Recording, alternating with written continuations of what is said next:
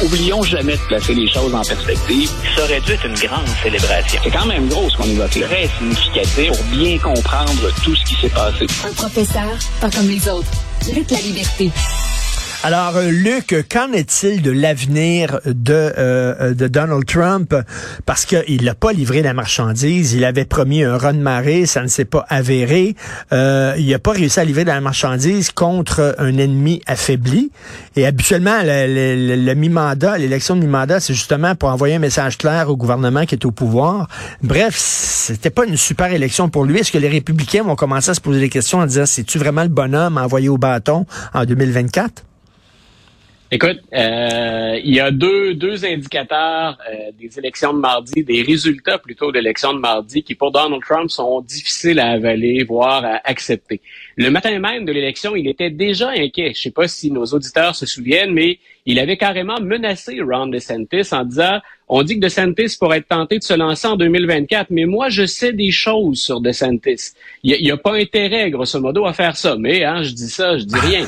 Donc, on sentait, on sentait déjà une pointe d'inquiétude chez, chez, Donald Trump. Et quand on fait le tour, on, de plus en plus, on confirme des résultats encore aujourd'hui puis dans les prochaines journées. Ça a l'air interminable, mais c'est important d'avoir le tableau complet. Euh, dans les résultats, il y a essentiellement des défaites pour Donald Trump. Donc, ça, c'est inquiétant. Ceux qu'il a appuyés, puis des candidats qui étaient en vue, celui, des candidats que lui considérait comme des candidats vedettes, euh, se sont cassés le nez sur la porte et ne pourront entrer donc ni à la Chambre ni au Sénat. Euh, par exemple, le docteur Mehmet Oz, qui euh, défendait un siège républicain en Pennsylvanie. Ce siège-là pour le Sénat est passé entre les mains de M. Fetterman, qui a fait un AVC pendant la campagne. Donc, ça avait défrayé la chronique régulièrement, cette campagne-là. Euh, M. Trump a blâmé Melania pour la défaite. Donc, ils ont toujours un bouc émissaire. Cette fois-là, il frappe proche de lui, dans la chambre à coucher. Donc, euh, mais c'est ce genre de défaite-là qui fait euh, réfléchir les, euh, les stratèges républicains en disant Donald Trump, on l'a attiré et on l'a gardé parce qu'il rapportait plus que ce qu'il nous coûtait. C'est simple. Quand on regarde ça du côté des mm-hmm. stratèges républicains, c'est vrai dans une foule de domaines. Euh, il y a des idéaux, il y a des principes. Souvent, on les balaie sous le tapis ou on dit on en reparlera plus tard. On veut d'abord gagner. Les républicains le font très bien. là, ils commencent à réfléchir. L'autre chose pour Donald Trump qui est inquiétante, c'est il, il y a bel et bien eu une vague rouge euh, mardi, pas sur l'ensemble du pays, en Floride. Et cette vague-là, elle semble avoir été démarrée puis euh, gonflée par la popularité du gouverneur de l'État, Ron DeSantis. Donc, ce DeSantis se présente de plus en plus comme ben, le nouveau chevalier de la cause républicaine. Et M. Trump, ben, DeSantis, il est dans sa cour. Euh, on se retrouve euh, à différents endroits en Floride, mais M. Trump le voit se développer. Et ce qu'on constate en Floride, c'est qu'il reste presque plus de bleu sur la carte, ni au Sénat, ni à la Chambre des représentants, ni pour les élections locales. Puis M. DeSantis est le gouverneur. Donc, ça, ça ne, la Floride n'est même plus, au moment où on se parle, un État pivot. Alors, M. Trump encaisse tout ça. Euh, puis on verra. Il est censé nous annoncer une grande nouvelle sous peu. Ben oui, c'est quoi euh, ça? On verra ce qu'il va faire. C'est quoi cette voilà, nouvelle ben écoute, la plupart, la plupart des gens disent euh, il, va nous annoncer qu'il se présente en 2024. Euh, au strict plan business ou affaires, une candidature pour M. Trump, c'est bon. Euh, il va engranger pendant ce temps-là des, des, donations, il va aller chercher de la publicité gratuite dans les médias. Il en vit très bien de ça, où il se maintient dans l'actualité depuis 2015. Ce n'est pas rien.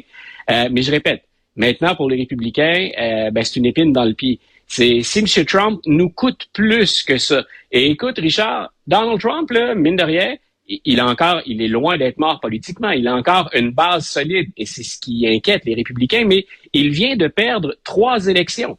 Les élections de mi-mandat 2018, il y a quatre ans, les républicains perdent. Donc, les démocrates hmm. s'imposent à la Chambre et au Sénat.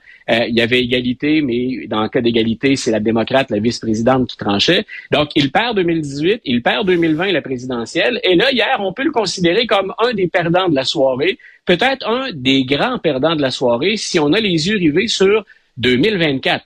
Est-ce qu'après trois échecs consécutifs, les républicains pensent encore que c'est la recette pour vaincre quelqu'un comme Joe Biden. M. Biden a déjà triomphé par 8 millions de votes la dernière fois.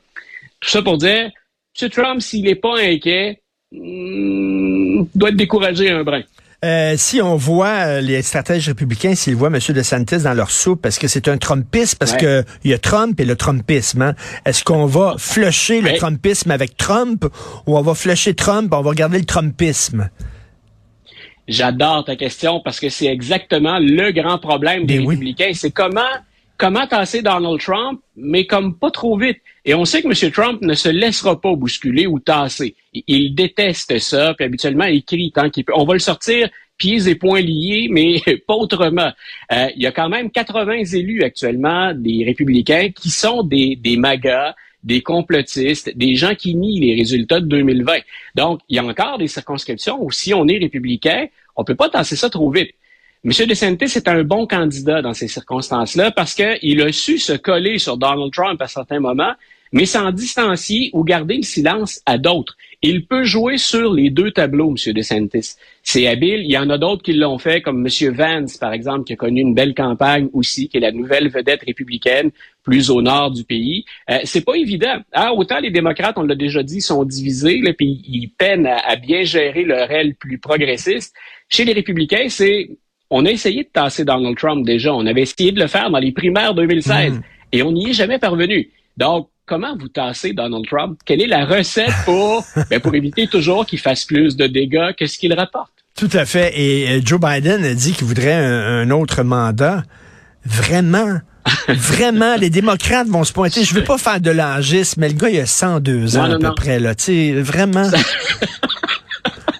Écoute, ta, ta, question, elle est pertinente et et je suis loin de nier qu'une grande expérience politique, puis une voix qui est plus, entre guillemets, appelons ça comme ça, pragmatique. J'ai presque envie de dire raisonnable pour une élection présidentielle.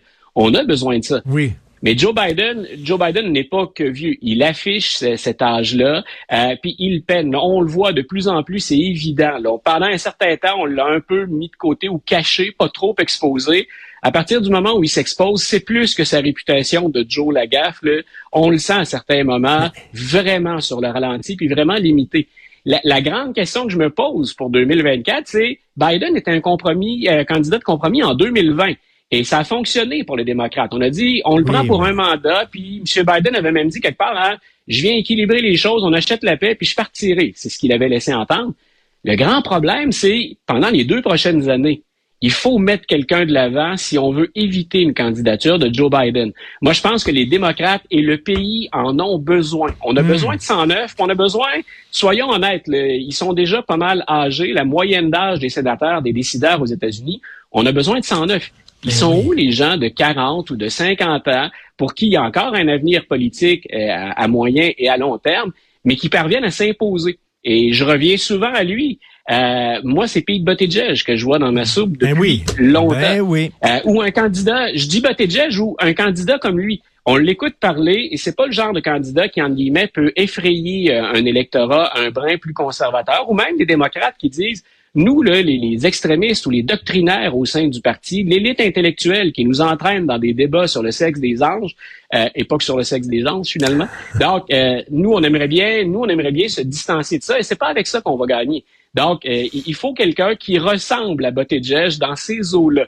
Mais c'est pas facile à, trouver euh, chez les démocrates ces temps-ci. Pas facile à trouver, effectivement. Écoute, euh, je prends le temps quand même d'en parler. Il y a toute une controverse concernant la dernière saison de The Crown. J'ai regardé les deux premiers épisodes hier c'est tout le temps aussi bon. Sauf que, écoute, il y, a des discussions ça qui ont été totalement, euh, totalement inventées de toutes pièces. Entre autres, John Major euh, euh, discute avec le prince Charles et le prince Charles veut se débarrasser de la reine et demande à John Major, pouvez-vous m'aider, s'il vous plaît, à tasser la reine, justement, elle est assez vieille, il faut qu'elle donne la, la place à son fils.